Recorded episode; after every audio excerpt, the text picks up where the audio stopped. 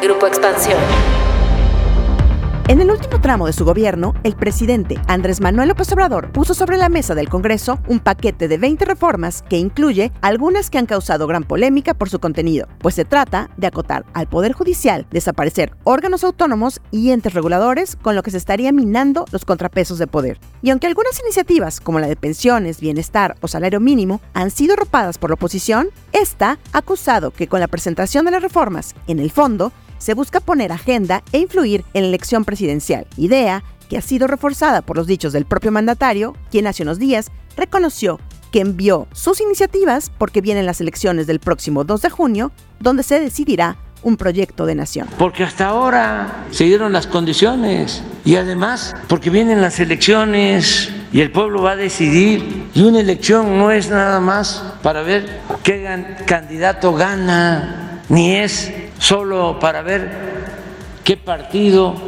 o qué alianza, qué coalición gana. Una elección es también para definir un proyecto de nación. Y eso considero es lo más importante. Pero, ¿esta es la verdadera intención del presidente al presentar el paquete de reformas? ¿Se trata de fijar una línea a su sucesor en Palacio Nacional? ¿Cómo influirá el tema en las campañas electorales? De esto vamos a platicar hoy en Política y otros datos.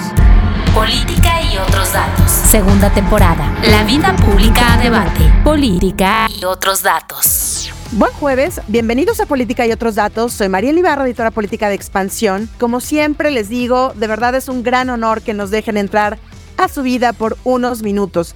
No nos cansaremos de agradecerles por todos sus mensajes sobre los episodios. Créanme que los leemos y los valoramos muchísimo. Y pues vamos a arrancar porque ya está por acá Viri Ríos y Carlos Bravo Regidor. ¿Cómo están? Buen jueves y semana de fiesta de reformas. Hola, ¿qué tal? Un gusto estar por aquí como cada jueves en Política y otros datos. Mil gracias a todos los que nos dejaron comentarios en Spotify y bueno, recuerden que si les gusta nuestro podcast, nos regalen más reviews, más likes, un corazoncito y nos compartan con otras personas que puedan escucharnos. Hola, hola, ¿cómo están? Feliz jueves de política y otros datos. Me sumo a los agradecimientos. Muchas, muchas gracias de verdad por sus comentarios. Esta vez quiero mandar un saludo en particular a Tatiana Sánchez y a Luis Aarón Avilés. Pues esta semana el presidente Andrés Manuel López Obrador presentó ya un ambicioso paquete de reformas, 18 constitucionales y dos legales, tal vez el de mayor calado que haya presentado en su administración, para, dice él, devolver el espíritu social a la Constitución de 1917 y pues revertir los cambios realizados en todo el periodo neoliberal. El paquete electoral, la verdad, pues no es una sorpresa, incluye cosas que ya nos había adelantado el presidente como cambios de fondo al Poder Judicial, donde al estilo de Ernesto Cedillo, pues busca bajar el número de ministros, bajar el sueldo, quitarles sus saberes de retiro, entre otras cosas. Se redita el plan B electoral que ya la Suprema Corte había desechado. Se propone la desaparición de siete órganos autónomos, además de cambios al sistema de pensiones, a la Guardia Nacional, al ámbito eléctrico, reformas para elevar el rango constitucional, programas sociales, en fin, muchas cosas, un paquete muy ambicioso, como decíamos, pero me parece importante para nuestra discusión, Carlos Iviri, poner aquí el contexto. El presidente manda este gran paquete de iniciativas a la Cámara de Diputados a siete meses de que entregue el gobierno y lo hace sabiendo que no tiene el número de votos necesarios para que se avale esto en el Congreso que no tiene la mayoría calificada que se necesita y lo hace también el medio del proceso electoral más importante del país y como el presidente es un hombre de símbolos, también elige el 5 de febrero, el aniversario de la Constitución, para hacerlo. A ver, Diri, muchas cosas con estas reformas, pero vamos por partes. A ver, primero, ¿con qué te quedas de las reformas que presentó el presidente esta semana? Bueno, primero me gustaría dividirlas, porque son tantas, son 20, me gustaría dividirlas en lo que yo veo como tres grandes cajones de estas reformas. Primero, aquellas reformas que se enfocan en el poder adquisitivo, en lo salarial, en los programas sociales. Por ejemplo, se quiere crear un fondo semilla que permita comenzar a aumentar gradualmente las pensiones de quienes hoy se retiran en pobreza, pues precisamente debido a una reforma de pensiones anterior que hubo en 1997 y que creó el sistema de pensiones. Dentro de este mismo cajón del poder adquisitivo también hay una reforma que busca imposibilitar que el salario mínimo se reduzca en términos reales, es decir, se busca que el salario siempre esté por encima de los incrementos inflacionarios. Y también, pues, ciertos programas sociales nuevos, algunas formas interesantes de seguro de desempleo, sobre todo para las juventudes. Un segundo cajón, María del Carlos, sería lo que yo llamo el cajón del poder político. Y esto es quizá la parte más controversial de lo que presenta AMLO, porque aquí se habla de eliminar a los organismos que operan sin el aval directo del poder ejecutivo y que actualmente son comandados por personas que pues básicamente no le responden a nadie más que a su propia interpretación de su mandato, eh, los llamados organismos autónomos. Se busca también reducir el tamaño de la clase política de maneras muy significativas, por ejemplo, cortar a la mitad el financiamiento de los partidos políticos, reducir el número de diputados, eficientar la estructura operativa del INE, eh, volverlo un poco más centralizado y también reducir el número de regidores municipales. Y un tercer bloque que yo le llamo, por falta de mejor nombre, un bloque de ideas misceláneas. Y le llamo ideas misceláneas porque son reformas que por una u otra razón no fueron aprobadas previamente durante el sexenio de López Obrador, ya sea porque se intentó hacer por medio de decretos o porque se hizo mal el proceso legislativo o simplemente porque en su momento el presidente no consideró que estas fueran reformas necesarias en términos constitucionales. Y ahí pues hay algunas ideas que honestamente a mí me parecen muy buenas, por ejemplo, prohibir las concesiones mineras a cielo abierto, pero también hay ideas pésimas, por ejemplo, se está proponiendo prohibir el fentanilo, los vapeadores, esas reglas pues básicamente son populistas, en realidad no tienen un efecto real en reducir el consumo de estos bienes. Y finalmente, pues ideas como mentales, ¿no? Por ejemplo, el usar las vías concesionadas para trenes de pasajeros. En general, y digamos, para terminar esta discusión aquí, porque el gran problema de esta discusión es que es tan grande que, que un poco que se ahoga, porque son 20 reformas. Pero yo diría que en general la propuesta es como un mapa de ruta que AMLO le está dejando a Claudia, a quien muy probablemente sea su sucesora, con una agenda de lo que él considera importante. Y esta agenda pues es enorme, tiene de todo tipo de aristas positivas, negativas, y bueno, viene con los propios sesgos del obradorismo, es digamos su marca. Carlos, ¿tú con qué te quedas? Porque ya decía Viri, esto último que me gustaría resaltar, este es como un mapa de ruta y se ha dicho eso también de que puede ser una agenda que ya le está tirando línea a su sucesora, que evidentemente pues él quiere que sea Claudia Sheinbaum y que ya le está dejando las bases de lo que ella llamaría el segundo piso de la cuarta transformación. ¿Cómo lo estás viendo, Carlos? ¿Con qué reformas te quedas? Déjame primero contestar esta última pregunta de qué es lo que yo destacaría propiamente del contenido de la iniciativa con la obvia reserva de que todavía nos falta conocer pues muchos detalles finos de las propuestas. Las letras chiquitas, ¿no? También de las reformas. Exactamente. Y si quieres en la siguiente intervención le entro al otro que decías sobre cómo leerlas, ¿no? Yo también traigo tres cajones, igual que Viri, pero son diferentes. El primero sería como el cajón de los problemas graves que urge atender, pero que la verdad requieren atenderse de manera integral, no a las carreras y sin realmente pensar en soluciones viables. Creo que el mejor ejemplo en ese sentido es el tema del sistema de pensiones. Las AFORES o el sistema posterior al 97 son un muy buen negocio para quienes las administran, pero la verdad es que no son una solución para que los trabajadores puedan tener un retiro digno, viable. Y aunado a ello, pues está el hecho de que las pensiones del régimen anterior siguen creciendo conforme la población envejece y se están comiendo espacio fiscal. Entonces, este es un tema muy importante, realmente de mucha consecuencia, que sin embargo, pues no parece estarse planteando, vamos a decirlo así, con la seriedad requerida. Y eso a mí me parece una lástima porque esto tendría que haber formado parte de la agenda del nuevo gobierno desde el primer día y no ser ahorita de alguna manera ahí aventado desesperadamente al cuarto para las 12, cuando sabemos perfectamente que pues ya no hay tiempo ni espacio para procesarlo como se debería. Un segundo cajón o un segundo rubro son las que yo llamaría propuestas que no resuelven ningún problema concreto. Y de estas destacaría dos. La primera es la elección popular de juzgadores, de jueces, magistrados y ministros. Esto es algo que hemos discutido ampliamente en este podcast que pues eso en nada va a mejorar el acceso a la justicia, ni el combate a la corrupción al interior del Poder Judicial. Al contrario, eso politizaría la función jurisdiccional al someter a los juzgadores a una nueva dinámica como partidista electoral que los terminaría exponiendo como a nuevos riesgos y vulnerabilidades que comprometerían su gestión. Y otra, pues es esta cosa de garantizar derechos que de hecho ya están garantizados en la Constitución, al trabajo, a la vivienda, a la educación, a la atención médica gratuita. O sea, lo que tenemos no es un problema de que esos derechos no estén reconocidos. Es que no tenemos una arquitectura institucional que permita que el acceso a esos derechos sea efectivo o en su defecto que sea realmente justiciable. ¿Cuántas veces no hemos visto buenas intenciones convertirse en artículos constitucionales que nada alteran al final la realidad cotidiana de los mexicanos. Esta es la enésima reiteración de un absurdo contra el que ya deberíamos estar vacunados. No es que esos derechos no importen, al contrario, precisamente porque importan.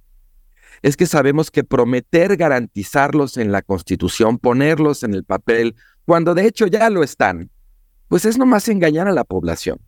La cuestión es cómo hacemos más efectivo el acceso a esos derechos o cómo hacemos exigible o justiciable cuando sean violados.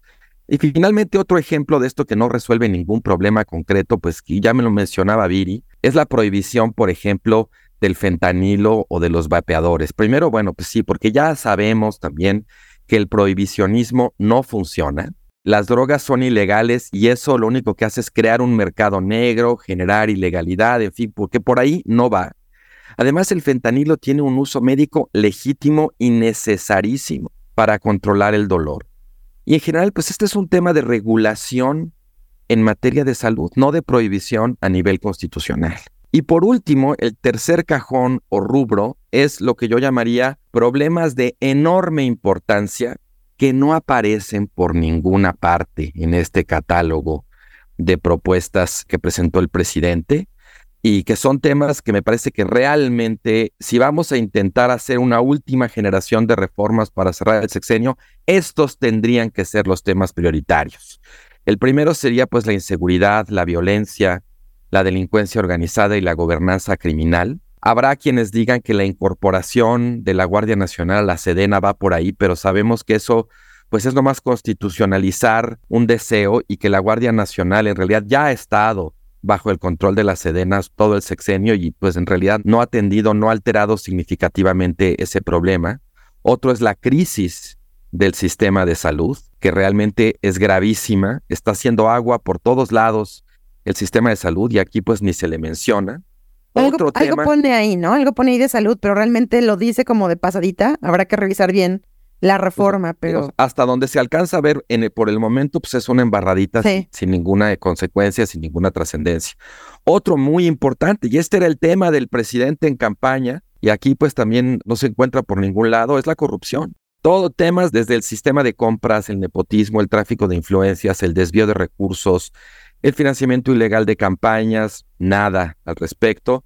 Del sistema de justicia. Bueno, está lo pues del Consejo de la Judicatura, ¿no, Carlos? Eso es súper importante para la reducción de la corrupción en el Poder Judicial. De hecho, ya hubo una reforma dentro del Poder Judicial con Saldívar, con la que habría que habernoslas, porque pues el propio Saldívar de alguna manera ahorita está prestándose pues a descalificar su propia reforma. E insisto, todos los temas de corrupción que han surgido en la esfera de gobierno, durante este sexenio, pues requerirían, me parece, una atención mucho más abierta y no pues esa negligencia, esa negación constante a la que han estado sometidos y que no es lamentablemente una excepción en ese sentido. El sistema de justicia en la parte de las procuradurías. También ahí, esto de reducir todos los problemas de la justicia al poder judicial, la verdad es una trampa tremenda. Hay muchísimo que hacer en la parte que toca propiamente ya al Poder Ejecutivo, aunque la Fiscalía sea autónoma, digamos, atenderla, pues todo lo que es la procuración. Hay un estudio reciente de México Evalúa muy interesante en ese sentido. Y por último, también algo que yo he hecho en falta y porque sé que además que el reloj está sonando, es algo respecto a la crisis del agua. Tampoco hay nada y me nada parece de eso, sí gravísimo. No, sí hay, sí hay, sí hay. Hay una parte importante de la reforma en donde, que de hecho es una de las partes que a mí más me gustan, porque es algo de lo que yo escribí en mi libro No es normal, es que ahora no se van a otorgar concesiones a empresas, sino que se va a dar la preponderancia a que las concesiones se otorguen a personas, es decir, al consumo humano. Eso, de hecho, es una de las partes más interesantes de, la propuesta. ha pasado un poco desapercibido. No, no, pero yo creo que aquí es importante distinguir. Una cosa, digamos, es esa reforma y qué impacto va a tener en la crisis del agua, digamos, que ya tenemos encima. Yo creo que son cosas diferentes y que la crisis del agua nos va a estallar de todas maneras y que esa medida que estás mencionando en nada va a alterar significativamente la posibilidad de atenderla. Es que, a ver, como dicen ustedes, es que el paquete de reformas es enorme. O sea, de pronto pareciera ser como que es de mete todo. Y bueno, evidentemente aquí estamos diciendo que se quedaron algunas cosas fuera, pero es tan amplio y tan ambicioso que de verdad a mí se me antojaría que esto se hubiera tenido que presentar en el día uno, en el año uno de su sexenio y no a siete meses de que se vaya. Y creo que para regresar un poquito aquí o para meternos a esta discusión es, ¿por qué hacerlo ahora? O sea, ¿por qué justo a siete meses antes de irse? ¿Por qué en medio de un proceso electoral? ¿Por qué cuando sabe que no tiene los votos que se requieren en las cámaras, que va a ser muy difícil, casi imposible, que estas reformas, estas 18 constitucionales, pasen en la Cámara de Senadores, en la Cámara de Diputados. Nada más aquí para recordar un poquito los números. El presidente requiere de dos terceras partes del Congreso. En la Cámara de Diputados, Morena y sus aliados cuentan con 273 votos de los 334 que se requerirían para alcanzar esta mayoría calificada. Y en el Senado tienen 71 de los 84 votos que se necesitan. Claro que sabemos que el número puede variar dependiendo de quienes estén en la sesión el día que se pone eh, sobre la mesa, pero no les alcanzan los votos. La oposición ya dijo, no acompañamos, no estamos a favor, aunque, por ejemplo, en el caso de pensiones, Carlos, que tú ya mencionabas, la oposición ha dicho, vamos con ello, siempre y cuando Hacienda nos presente su corrida financiera y veamos realmente cómo se va a conformar este fondo semilla del que se habla, de 64 mil millones de pesos y cómo va a ir creciendo, porque me parece que lo mismo, narrativa, pero cuando te entras a las letras chiquitas, pues ves que esto de que la gente se pueda pensionar con el 100% está topado al salario promedio del IMSS, que es de 16.777. Nada mal para los que no tienen posibilidad de pensionarse, evidentemente, pero no es esta reforma o este discurso que se escucha muy bien cuando nos dicen te vas a pensionar con el 100% de tu sueldo cuando te retires, ¿no? ¿Por qué presentarlo ahora y qué consecuencias tiene? pues el medio de todo este contexto del que venimos hablando. Bueno, es una discusión fascinante, Mariel, porque yo cuando escuchaba a López Obrador presentar estas reformas, yo pensé lo mismo que tú. Yo dije, ¿cómo me hubiera gustado que López Obrador hubiera presentado estas reformas al inicio de su sexenio? Cuando además había un clima político mucho más viable para él, él tenía pues una mayoría mucho más fuerte en las cámaras y además un mandato presidencial pues recién salidito del horno, una aprobación presidencial, no sé si se acuerdan, pero en un inicio era del 85%. Altísima. Era algo así. Entonces, Brutal. Muchas de estas buenas ideas que están aquí vertidas, porque sí hay muchas buenas ideas, hubieran efectivamente pasado, yo pienso, y creo que sí hubieran transformado al país para bien. Ahora, ¿por qué no está pasando? Bueno, yo creo que en gran medida este ha sido, es muy triste esto que voy a decir, pero me parece que López Obrador en gran medida llegó al poder sin saber gobernar. Y llegó creyendo que él podía gobernar por medio de su carisma, por medio de sus decretos, por medio de su mandato popular, de, pues del cobijo que tenía, del pueblo literal, del votante, de, del mexicano. Y creo que poco a poco se fue dando cuenta de que no era suficiente de que en realidad se necesitaba pues una cuestión legal mucho más fina, un cambio, una reforma, reestructurar muchas de las instituciones que están en el poder. Y creo que esta, digamos, como carta de 20, le, llamo carta de 20 reformas, porque bueno, no, no sabemos si todas van a pasar, yo creo que muchas no van a pasar. Pero esta carta, digamos, que le deja su movimiento, que le deja su votante, que le deja al país, me parece que es una radiografía de lo que él aprendió, de lo que aprendió que debió haber cambiado desde un inicio y que no hizo, y de todos los aspectos que él ahora observa que deben cambiar para efectivamente poder avanzar en una transformación como la que él se imagina, en un, en un país con menor desigualdad, en un país con menor pobreza, en un país también, porque hay cosas que se imagina el obradorismo con las que a lo mejor no estamos de acuerdo, pero en un país pues más militarista, en un país con un ejecutivo con mayor capacidad de acción, en un país en donde no haya organismos independientes capturados por el poder económico, o sea, es digamos el ideario del obradorismo. Y acentúa esto acentúo, digamos, la complejidad de lo que estamos observando, de cómo hay cosas buenas y cosas malas, porque me parece que hay que tomar cierta distancia emocional para verdaderamente analizar y comprender lo que estas reformas contienen. Y yo veo que esa distancia emocional en muchas ocasiones no se está tomando. Veo a dos bandos, uno que se está concentrando en lo malo, en decir que estas reformas van a destruir la democracia, sin, fundamento, porque, perdón, pero, por ejemplo, volviendo al tema de corrupción que mencionabas, Carlos, una de las reformas que propone que el Consejo de la Judicatura sea separado de la Suprema Corte de Justicia de la Nación es probablemente la reforma más importante que se puede diseñar para reducir la corrupción del Poder Judicial a nivel federal. Y yo sé que la corrupción del Poder Judicial a nivel federal es menor que la del Poder Judicial a nivel local, pero esa separación que se está proponiendo en esta reforma es algo que por décadas pedimos desde la academia, expertos constitucionalistas lo han pedido también por años, es decir, sí es una reforma legítimamente positiva para reducir la corrupción. Pues bueno, cierro con esto mi paréntesis porque de pronto siento que mucha de la discusión pública que se está dando actualmente pues se concentra simplemente en lo malo o en su efecto se concentra en dar todo el contenido por bueno. Entonces, es decir, bueno, esto es lo mejor que le pudo pasar al país. Y entonces estamos sumergidos en esta comodidad de satanizar a AMLO o en la comodidad de romantizar a AMLO. Y yo creo que lo que AMLO aquí propone sí merece una discusión fina y no merece simplemente ser como tildado de una cuestión electoral, no dudo que haya cierto interés o estrategia electoral detrás de esto, no, no, no soy ingenua, pero yo creo que tenemos el deber de discutir esto con mucha seriedad, porque dentro de estas reformas que se están proponiendo, verdaderamente hay cosas que este país sí necesita. Y creo que no podemos simplemente solo hablar pues de esos dardos envenenados que hay ahí para ponerle el pie a la oposición en plena campaña política. El presidente ya nos había comentado, ya nos había dicho meses atrás que el propósito ahora, justamente cuando la Corte le empieza a dar para atrás, digamos, algunas de esas reformas que ahora vemos que se reeditan en esto que manda, él hablaba del plan C, ¿recuerdan? El plan C en donde le decía, le pedía a la gente votar todo morena para a fin de que pudieran llegar a la mayoría calificada en la próxima legislatura y que él pudiera mandar parte de, estas reformas para que con los votos suficientes se pudieran avalar.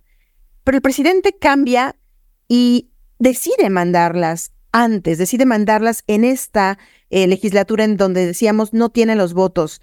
Carlos, y yo te hacía una pregunta hace ratito que se quedó ahí en el aire. Esto es ponerle la agenda a Claudia Sheinbaum, esto es delinearle en lo por donde tiene que caminar. Esto se podría decir que es el segundo piso de la cuarta transformación. ¿Cómo estás viendo tú el tema político y el tema electoral aquí? Mira, yo lo que diría, Mariel, es que pues este es uno de esos casos muy evidentes para el análisis político en el que el timing lo es todo. Y yo creo que precisamente por el momento en el que se presenta, pues ya ahí se expresa justamente una gran falta de complejidad en la concepción y de falta de seriedad. Es otra reiteración de que este ha sido un sexenio de oportunidades perdidas. Y yo creo que también por seriedad, pues no deberíamos pretender que es otra cosa. No deberíamos pretender que fuera lo que quisiéramos que fuera, lo que debería ser. Yo creo que esto es lo que es, un costal que el presidente le está aventando pues a un Congreso en el que no tiene mayoría. Y más que un proyecto, digamos, orientado a hacerse cargo de manera integral de problemáticas específicas, que tenga un diagnóstico, digamos, bien hecho, sustantivo, técnicamente fundamentado, pues es una, es una muy ecléctica y amplísima lista de supermercado con una clara intención de influir en el proceso electoral en tres sentidos y con eso, con eso atiendo la pregunta que, que hacías. En primer lugar, creo que es, digamos, una maniobra con la muy deliberada intención de saturar el espacio mediático, de alguna manera generar cobertura sobre estas propuestas, aunque como decíamos desde el principio carezcan de viabilidad, ¿no? Los medios de comunicación es muy este, probable que atenderán esto a riesgo de dejar de atender otros temas, ¿no? Que el presidente, su candidata, su partido, pues prefieren que no se hable de ellos porque pues, los perjudican, ¿no? Ya mencionaba yo varios temas relativos a la violencia, a la corrupción, a la inequidad en la contienda electoral, a la salud, al agua, etcétera. Entonces creo que de ahí hay un primer destinatario de esto que son los medios de comunicación, la conversación pública, y que va a implicar una tremenda distracción, sobre todo en la medida de que no son propuestas viables, que no hay los votos, ni el contexto para que realmente hubiera un proceso de deliberación, pues quisiera que valga la pena. Un segundo destinatario, pues claramente me parece que son las oposiciones, ¿no? Porque esto pues las obliga, en cierto sentido, a tener que posicionarse en temas que tienen realmente mucho potencial para dividirlas internamente, para hacer salir pues desacuerdos normales en un momento para las oposiciones en que lo prioritario pues tiene que ser la unidad, que les ha costado muchísimo trabajo, por cierto. Y en ese sentido también me parece interesante porque el presidente le está dando a su coalición nuevas armas, nuevos insumos para enfrentar a las oposiciones, para generarles costos políticos, incluso para chantajearlas, porque pues lo sabemos, varias de estas propuestas son pues políticamente correctas, tienen apoyo mayoritario o incluso parecen como de justicia elemental. Y por último, y esto es, me parece lo más importante y lo que atiende ya directamente la pregunta que formulabas, pues está el impacto que esto tiene dentro de su propia coalición y frente a la candidata y a quienes habrán de ocupar los espacios del obradorismo en el nuevo Congreso. Les impone una agenda, los pone a hablar de lo que el presidente quiere y no de lo que ellos harían o querrían en caso de ganar. ¿no? Van a tener que salir a defender la iniciativa del presidente, aunque no sea suya, e incluso aunque el propio López Obrador ni siquiera haya tenido la cortesía de simular que los consultó o los tomó en cuenta, digamos, de Claudia Sheinbaum para abajo.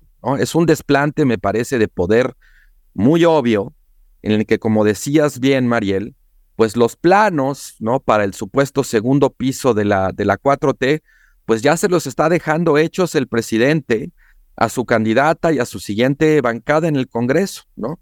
Y eso, pues, desde luego es un aviso de que el presidente no quiere que haya margen para que se distancien, para que se deslinden, para que innoven, ¿no? Esto rompe de alguna manera, pues, muchas de las reglas no escritas más básicas de la sucesión presidencial.